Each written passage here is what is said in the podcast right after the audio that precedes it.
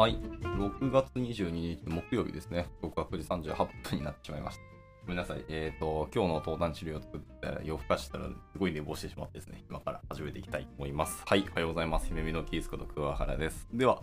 本日も朝活を始めていきたいと思います。昨日ですね、え今日は技術的に記事を読みたいと言ってたんですけども、あの、面白そうな別の記事を見つけてしまってですね、今日もちょっと技術の話じゃないんですけど、はい、あまあ、タイトルありますリーダーシップのお話ですね、の記事を読んでいこうと思ってます。こちらはですね、あの、Amazon さんの16個のリーダーシップみたいなプリンシプルっていう話があって、それの記事があったので、まあ、それを読んでいこうかなと思ってます。なんか Amazon って創業からその、ジェフ・ベゾスのその16個のプリンシプルっていうのをもうずっと使い続けている、それを理念としてずっと浸透させているっていう話があって、まあ、そのなんか解説された日本語の本とか書籍もたくさんあったりするんですけど、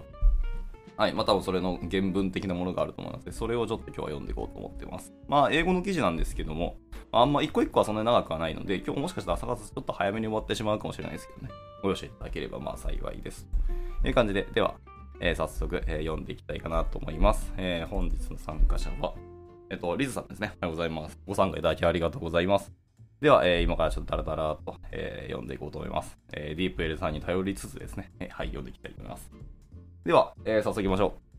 う。えー私たちのリーダーシップ原則は、えーと、インスピレーションを与える壁掛けではありません。これらの原則は私たちと同じように懸命に働きます。えー Amazon の社員は新しいプロジェクトのアイデアを議論しているとき、顧客の問題に対する最善の解決策を決定しているとき、候補者を面接しているときなどなど、毎日この原則を使用しています。ところで、早速言いますか。えー一つ目ですね、これは。カスタマーオブセッション、えー顧客への執着ってところからですね。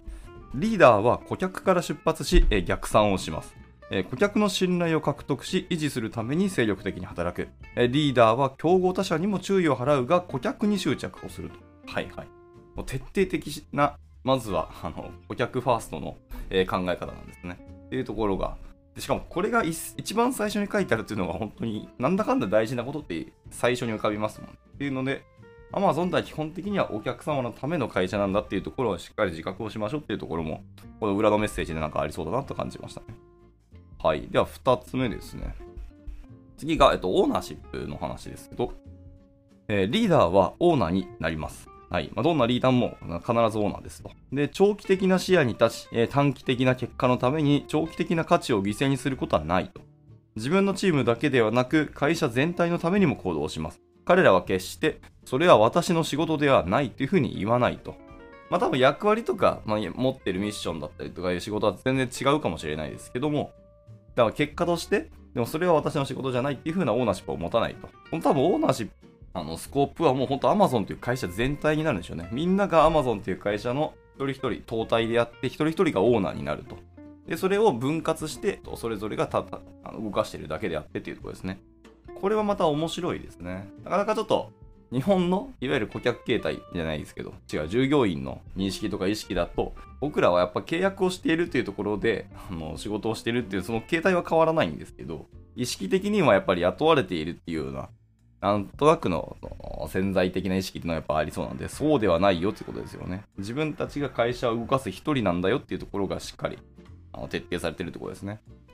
まあ、その中でも特にリーダーの役職とかあのミッションを与えられてる人はそういうオーナーシップを特に持ってねっていうことを多分ここは言ってると思いますけども、字面的にはそうですけど、みんながそういう風なリーダーにもなってくださいねっていうことを言ってるんじゃないかなというふうには僕はちょっと感じましたね。はい。では続いて3つ目ですね。3つ目は、えー Invent Simplify ですね。はい、えー発明と単純化というところですけど、えリーダーっていうのはチームに革新と、え発明を維持、え期待し、それを要求します。彼らは外部を意識し、あらゆるところからアイデアを探し、えここで発明されたものではないっていうようなことにとらわれません。新しいことをするとき、えー長期間誤解されるかもしれないっていうことを受け入れると。はあこれはなんか結構僕は今、まさに感じてることですね。もう誤解ではないですけど、まあ、茨の道を歩んでる感は正直あるんで。でもこれ本当大事なことですよね。ここで発明されたものではないっていうことにとらわれないってことですよね。とか、まあ、新しいアイディアも、やっぱ社内だけじゃなくて、あらゆるところから持ってくるっていうことですよね。だから、ちゃんと、えー外部、外を意識してくださいねっていうのはすごく大事な話だなと思います。はい。まあ、答えは現場とか、あの、社内で答えが生まれたり、次のアイデアが生まれるんでしょうけど、でもそれの源泉というか、きっかけは外にあるよっていうのは全然その通りだなと僕も思ってますので。はい。これはいい言葉ですね。続いて、えー、4つ目ですけど。はい。4つ目はちょっと変わったタイトルですね。are right, a lot と言ってますね。はい。正しいことっていうのが多いですよっていう話です。えー、リーダーっていうのはよく当たります。当たるって言ってるのは、えー、まあ、ライトなので、ライトをどう訳すか難しいけど、当たるっていうか、まあ、正しいっていう風なニュアンスのただ当たるってことかな、これは。はい。で、彼らは強いビジネス判断力と優れた直感を持っている。多様な視点を求め、えー、自分の信念を覆す努力もしますと。あだから正しいことが多いというか、正しく動くっていうようなケースが多いっていうような感じには読めますかね。これちょっと解釈が難しいな。はい。まあ、でもビジネス判断力と、え、直感力を持っているっていうのを、えー、Amazon としては求めますよってことですね。そう考えると、先ほどのあの外に視野を広げるっていう話も全くその通りというか、それと連動する話かなと思いますね。はい。強いビジネス判断力が優れた直感っていうのはなかなか社内だけで誓うのは結構厳しいものがあったりするので、やはりこれもやっぱり外の観点をしっかり持っていくっていうのは結構大事かもしれないですね。その上で、その多様な視点を作ったも、最後は自分の信念を覆す努力をするっていうところがかなりやっぱ重いというか大変だなと思いますね。成功したら自分の、なんですか、実績が積まれるほど自分の信念っていうのを覆すっていうのはかなりハードルが上がってくるんですよね、比例して。なのでここは本当大変だと思いますけど、ある種ですかね、自分のアンラーニングとか、自分自身の考え方をその時、その場の時代に合わせて変えていくっていうことも求められるんでしょうね。はい。まあ、そうやって考えると Amazon っていうのは本当にすごい会社だなと思いますね。これを絶対に求めるってことですからね。では続いて。え続いては、えー、Learn and Be Curious, Curious、ね。はい。まあ、学び、好奇心を持つということですけど、えリーダーは学び続け、常に自分を向上させようとしますで。新しい可能性に好奇心を持ち、それを探求するためにも行動をしますと。はいはいはいはい。これはなんかもう読んで字のごとくっていう感じがしましたね。はい。でも、まあ、別に Amazon 社員とかだけではなくて、まあ、どあらゆる企業のリーダーにも求められる気はしますけどね。好奇心ってすごく社会人になってすごく感じますし、こう年齢重ねれば重ねるほど好奇心とか熱量的なものってどんどん下がっていったりするんですけど、でもこれを Amazon はずっと求めるってことですよね。まあでもこれがはっきり明記されてるのは結構いい話ですね。次回の意味を込めて、しっかり僕も勉強したり、いろんなものに興味関心を持つってところでね、もう意識的にやらなきゃいけないっていうのはあるかもしれないですけど、それでもいいので、やった方がいいなとはちょっと感じてます。では続いて、えー、次は、えー、Hire and Develop the Best って感じですね。最高の人材を採用して、えー、育成もしましょうと。はいはい、ディベロップっていうところを、まあまあ開発という訳すんじゃなくて、人に対して使うから、まあ、育成という風に訳されたんですね。なるほど。はい。リーダーは採用や昇進のためにパフォーマンスの水準を引き上げます。えー、卓越した才能を認め、えー、進んで組織全体に移動させます。でリーダーはリーダーを育成し、えー、他者を指導する役割を真剣に果たします。私たちは社員のためにキャリアチョイスのような能力開発の仕組みっていうのも考案しています。はい。まあ、リーダーたるゆえんっていうところもありますね、これは。書かれてる通りですけど。やパフォーマンスの水準を上げるっていうところが本当大変だなって思うけど、まあでもそれがリーダーに求められてるんで、そりゃそうだよねって感じですけど、えー、卓越した才能を認めって書いてるところがまた面白いですね。才能を自分であるっていう、自分で認めるっていうことですかね、これは。またその他者に対して、この人はリーダーシップがあるっていう風な、その才能を認めるっていうのは全然よくできると思いますし、そういうのを探すことは多分リーダーは長けてると思いますけど、まあ人を見てるからね。で、まあそういうのを進んで組織全体に移動させるっていうふうに書いてるんですけど、ただ自分自身に対してもその才能を認めるっていうのは結構難しいんじゃないかなと、まあ僕は難しいなと思いましたね。で、またやっぱリーダーの大事な仕事の一つに、次のリーダーをやっぱり育成したり、見つけるっていうところがまた結構大事ですよね。まあ、ただと結局その人がずっと依存しなきゃいけなくなったりするので。はい、ってところでした。続いては、インシストオンザハイエストスタンダードですね。はい。最高水準を主張するっていうお話です。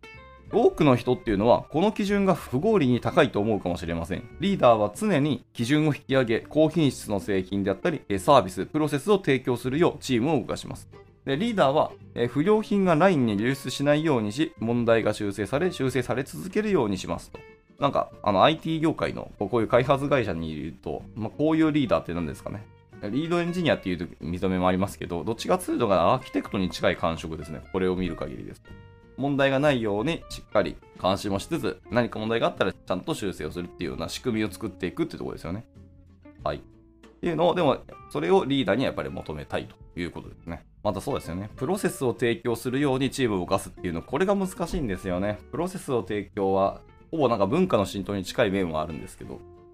またその辺の知見を持ってる人がいないとプロセスを生み出すことはやっぱできないんですよね。俯瞰して全体が見える人が初めてプロセスが見えるっていうのは僕はイメージありますね。プロセスの途中途中についてピンポイントで持ってるとか知見を持ってるっていうのはあのメンバー通していると思うんで、まあ、そのメンバーをつないで一つのプロセスを作り上げるっていうのは多分リーダーの役割だろうなともちょっと思いましたね。はい。まあ、そうやって分担するのもいいですし、リーダーがガツンと作ってメンバーに浸透させるのもいいと思いますけど、まあ、どちらにしろそういうのを提供していきましょうってことですよね。はい。では続いて、えー、Think Big っていう話ですね。大きく考えましょうと。はい。えー、小さく考えるっていうことは自己実現的予言にはなりますとで。リーダーは大胆な方向性を打ち出し、それを伝えることで結果を導き出しますと。で彼らは異なる考え方をし、えー、顧客にサービスを提供する方法を隅々まで見渡します。なるほどね。大は小を兼ねるっていう話に尽きるかなってちょっと思いました。はい。では続いて、えー、 Bias for Action ですね。行動へのバイアスですけど、えー、ビジネスではスピードが重要であります。多くの意思決定や行動は可逆的であり、えー、広範な研究を必要とはしません。私たちは計算されたリ,、えー、リスクテイクっていうのを重んじますよ。動くために、まあ、広範な研究を実はしない。まあ、なんか新しい、なんですかね。事業とかビジネス的な話であれば多分研究はするんでしょうけど、行動っていうところですよね。に関しては、まあ、リスクテイクはしっかり計算もちろんしますけど、意思決定や行動が可逆的であるっていうのが書いてある通りなんで、とにかくスピードを重視で、まずは動いていきましょうというところですね。なんかまあ、バイアスって書いて、タイトルになってますけど、別にバイアスじゃない気はちょっとしました。まあでも大事なことですよね。本当にビジネスなスピードが命だと本当に思いますので。とはいえ、あの、すごい雑にガッとやるっていうわけではもちろんないと思います。ある程度の、さっき言った通りリスクテイクを考えつつ、方向とか道は考えてきますけど、動くときはもうとにかく早くってことですね。で、どうだったかっていう結果から軌道修正をして、あのゴールを目指していくっていうのは本当にいい話だと思います。はい、では続いて、プラッガリティですね。倹約の話です。えー、より少ないものでより多くのことを成し遂げる。制約が臨機応変、自給自足、発明を生むと。えー、人員や予算規模、固定費の増加による加点というのはないよとまあそりゃそうだよね。人員の増加、予算規模の増加、そして固定費増加にしてしまうと、まあ正直会社としては、あ美味しくはない話ですよね、これね。まあそれによってでかい金が生まれるんだったらって話はあるかもしれないですけど、基本的に人員増加とか予算規模を増加するっていうのは、大体何かマイナスがあった時によく話に出るっていう僕のイメージです。まあ、予算を増やしてくれっていう話は、なんかやりたいことが本当にあるんだったらですね、まあその説得するとか、改めて上位層とかステークホルダーと話をするのは全然いいかもしれないですけど。ただまあその臨機応変に動いていったりとか、あの自給自足だったり自分たちで何かを解決するための発明を生んでほしいみたいなところが書いてありますのでね。そういう倹約っていうのも視野に入れてあの動いてほしいってことですね。単に会社の金をどんどん使うっていう話ではないよって話ですね。はい。でまた、それに慣れてしまうと、まあ、とりあえず、情緒でおかげ立てればいいじゃんって発想にやっぱなってしまうんですよね。今あるリソースで工夫をしつつどうできるかっていうところですね。で、やっぱ小さな仕事で大きい利益を得られるっていうのがやっぱ会社として一番評価になるともちろん思いますので、まあそういうところを考えていきましょうっていう話ですね。はい。まあ、なんだかんだ、あの創意工夫っていうところは、社会人でもずっと考え続けていきたい。かつ、ずっとインストールし続けておきたいマインドですね。では続いて、えー、アーントラストです、えー、信頼を得ましょうっていう話ですね。えー、リーダーっていうのは注意深く耳を傾け、率直に話し、相手を尊重します。え気まずくても、え恥ずかしくても、え率直に自己批判をしましょう。えリーダーっていうのは自分やチームの、まあ、大衆とか香水が臭いとか思いませんと。これをちゃんと明記するの面白いな。で彼らは自分自身とチームを最高のものと、比較評価をしますということですね。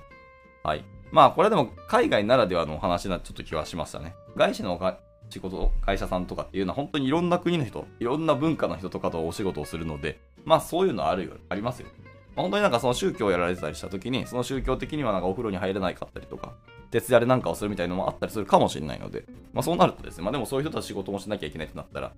まあいろんなそういうお話もあると思いますけどね。とはいえ、自分自身とチームを最高のものと比較評価をして、次に何をしていくっていうところですね。で、また、しっかりですね、メンバーの言葉に注意深く耳を傾けて率直に話してっていうところですね。で、かつ相手をちゃんとリスペクトしましょうっていうところが、本当大事だなと思います。まあ、リーダーというか、もうこれはまあ社会人関係なく、まあ、家庭でも一緒だと思いますけど、とにかく相手に対してリスペクトを持って、え、接するっていうのはすごく大事なことだなと思いますね。はい。まあ自分にもし苦手な人だとか、自分の嫌いな面があるなっていう人が、はい、あの対象者だったとしてますね。はい。では続いて、ディープダイブではなくて、ダイブ、ダイブディープらしいですね。はい。えー、深く潜るっていうお話ですけど、えー、リーダーはあらゆるレベルで活動し、えー、細部にまで目を配り、えー、頻繁に監査を行い、指標と逸話が異なる場合は懐疑的になる。どのような仕事も彼らの下にはないよってところですね。下、彼らの元にはないってことですね。ということで、まあ、しっかり潜っていきましょう。かつ、まあ、細部にまで目を配っていきましょうというお話ですね。では続いて、えー、ハブバックボーン、えー、ダイアグリーコミットですね。はい。危害を持ち、議論を唱ええー、コミットをしましょうと。はい。え、リーダーにはたとえそれが不快なことであっても、まあ、疲れることであっても、えー、決定に同意できないときは敬意を持って異議を唱える義務があります。大事ですね。義務があるっていうことですね。リーダーには信念があり、粘り強い、社会的結束のために妥協することはない。一旦決定が下されれば、完全にコミットすると。はい。というところですね。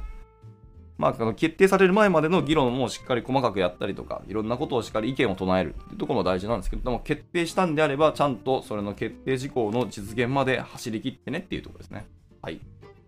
まあ、それがもし自分の意思と反するものだったとしても決まったものであれば、それに対してコミットするっていうのはやっぱり義務があるよってお話ですね。はい。でも、まあ、それに対して粘り強く決定前にあの意義を唱え続けるというのも結構大事ですね。まあ、それがなんかじ、なんですかね。自己満じゃないですけど、自分の考えに固執したものかどうかっていうのはちょっとまた別の議論もあるかもしれないですけど。とはいえ、あのいろんなものを考えたときに、えー、意義があるんだったらしっかり意義は唱えてくださいねと。ただ決まったことに関してはシャットのコミットしてくださいねっていうことですね。はい。では続いて、えー、デリバーリザルツです。まあ、結果を出しましょうと話ですね。えー、リーダーっていうのはビジネスにおける重要なインプットに集中し、それを適切な品質でタイムリーに提供します。えー、挫折を味わいながらも彼らは困難に立ち向かい、決して落ち込むことはないと。いや、人だから多分落ち込むことはもちろんあるかもしれないですけど、それをビジネスの場では出さないでねっていう話にはちょっと聞こえました。まあ、厳しい言葉かもしれないですけど、やっぱりリーダーが落ち込んでしまうと物事がやっぱり進まなくなってくるので、やっぱりリーダーっていうのは引っ張るポジションなので、厳しいかもしれないですけど、いろんなことに対してしっかり先導を切ってくださいねっていうところだと思いますね。まあ、落ち込むことは別にいい人だからやっぱ起きると思いますので、まあ、それを相談する相手がいたらちゃんといいと思いますけどね。まあ、とにかく前に進むためのことに集中してくださいってことですね。はい。いや、ちょっと Amazon のリーダーは厳しいですね。まあ、だからあれだけの高級を与えられるし、あれだけのミッションが与えられるっていうので、まあ、ある意味、誇り高い職業かもしれないですね、Amazon のリーダーっていうのは。はい、続いて、地球で最高の雇用主を目指す。えー、リーダーたちは、より安全で、より生産的で、より高い業績を上げ、えー、より多様で、より公正な職場環境を作るために日々努力をしています。もうこれもうリーダーじゃなくて、普通に経営者じゃない。はい。で、彼らは共感を持って引き、仕事を楽しみ、他の人々が楽しみやすい環境も作ります。リーダーは自問をします。仲間は成長しているでしょうか？彼らは力をつけているでしょうか？彼らは次のことに備えているでしょうか？リーダーは Amazon であろうと他の場所であろうと従業員の個人的な成功に対するビジョンを持ちそれにコミットをしますといやこれ本当いい言葉ですね会社であるは全員これは1回は意識してほしいなって思うような言葉でしたねまあでもそういうことですね。リーダーっていうのは会社のとか経営の話をより現場レベルに落とし込むときにその代役を担っているってことですよね。なので自分たちも本当経営の一端を担って今リーダーシップというポジションを与えられたっていうのをちゃんと自覚するってすごく大事な話だと思いますので。単に現場を引っ張るだけっていう意味ではなくて、経営のやりたいこととか方針を具現化するための代役として自分は今手を動かしているってことですよ。っていう意識でいるかって結構ちょっとの差かもしれないですけど、かなり大きい変化だと思いますので、やっぱりリーダーを担うというのはそういうことだなっていうのを、やっぱ自覚するのをちゃんと言語化してやるのは大事だと思います。はい。では続いて、ラストですね。最後は、成功と規模がもたらす幅広い責任っていうところですね。はい。えー、 Success Scale、Bring Broad、Responsibility ですね。まあ、スケールね、幅広い責任ですけども。はい、えー、私たちはガレージから始まりましたが、もうガレージではありません。私たちは大きくなり、世界に影響を与え、完璧からは程遠いと。で私たちは謙虚であり、私たちの行動がもたらす二次的な影響についても、え考えなければなりません。地域社会、地球、そして未来の世代っていうのは、えー、私たちが日々より良くなることを必要としています。私たちはお客様、従業員、パートナー、そして世界全体のためにより良くする、より良くする、より良くなるという決意で、えー、毎日を始めなければなりません。そして明日はさらに多くのことができると確信しながら、えー、毎日を終えなければなりませんと。リーダーとは消費する以上のものを想像し、常に発見した時よりも良い状態を残すものなんですよっていうので締められておりました。はい。一番最後にこの言葉で締められている。まあ結構長いですね。まあ最後だからこそとなりますけど。っていうところが、いやーでもいい、いいですね。ちょっと感動してしまいました。僕読んでて。なるほどね。でも、アマゾンって本当にその世界を見て、それに対して世界を良くしていこうっていう思惑の中で仕事をしてたり、事業をやってるっていうことが、本当になんか伝わるなっていう感じがしましたね。はい。というところで、えっ、ー、と、確か16個のはずですけども、読んできました。いかがでしたでしょうか。で、あとですね、あの、Amazon のリーダーシップ原則の、まあ、参考コピーももし欲しい方はですね、一応 PDF107KB ですけど、あの、ダウンロードできるようになってますので、あの、興味あればダウンロードして、また改めて見てみてください。まあ、今の言葉を単純に1枚の PDF でペッて、あの、まとめられたものですね。まあ、これは普通に貼っといていいですし、どっかになんか残しておくのも全然いいと思いますけど。はい。まあ、この記事のまんまだと思いますので、好みですね。では、そんなところで今日の朝活は以上にしたいと思います。10時になりましたのでね。はい。まあ、後ほどこの記事も、えー、ツイートしますので、興味あれば改めて皆さんでも読んでみてください。いや、いい、本当にいい記事だったと思いますので、改めてこういうのね、他の会社の企業理念だったりとか、そういうプリンスプル、フィロソフィー的なものを読むと、すごく参考になりますし、刺激も受けますよね。でもそれは、その会社の代表とか創業者の方々が本当に大事だなと思ってることを、いろんなものをそぎ落としてこの言葉にまとめたっていうものですので、やっぱ熱量もあるし、感動もするなっていう、とても素晴らしいワードチョイスだなと思ったりもします、でまあ、引き続きこういうのはやっぱりちょっと読んでいきたいなと思います。はい。っていうところで、えー、雑談をさておき、今日の参加者はですね、えっ、ー、と、リズさんと鹿内さんと山美さん、三軒さんかな？っていうのと、スーさんですね。はい。ご参加いただきありがとうございました。はい。えー、明日こそなんか技術的な記事を読むと、また宣言して読まないかもしれないですけど、まあなんか読んでいきますので、興味あれば参加してみてください。じゃあ木曜日ですね。今日も一日頑張っていけたらなと思います。じゃあ終了したいと思います。お疲れ様でした。